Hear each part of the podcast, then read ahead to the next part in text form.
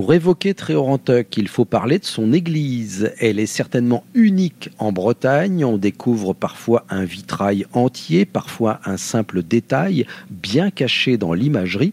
Mais elle est entièrement consacrée à un thème, la légende du roi Arthur et la quête du Graal les vitraux et aussi les statues, les tableaux, les fresques ou les mosaïques tout est en rapport avec les personnages des romans de la table ronde. Une église qui avait bien failli tomber en ruine, faute d'être fréquentée par ses paroissiens. L'abbé Henri Gillard est envoyé en 1942 comme recteur dans ce village immergé dans les landes qui bordent la forêt de Brocéliande.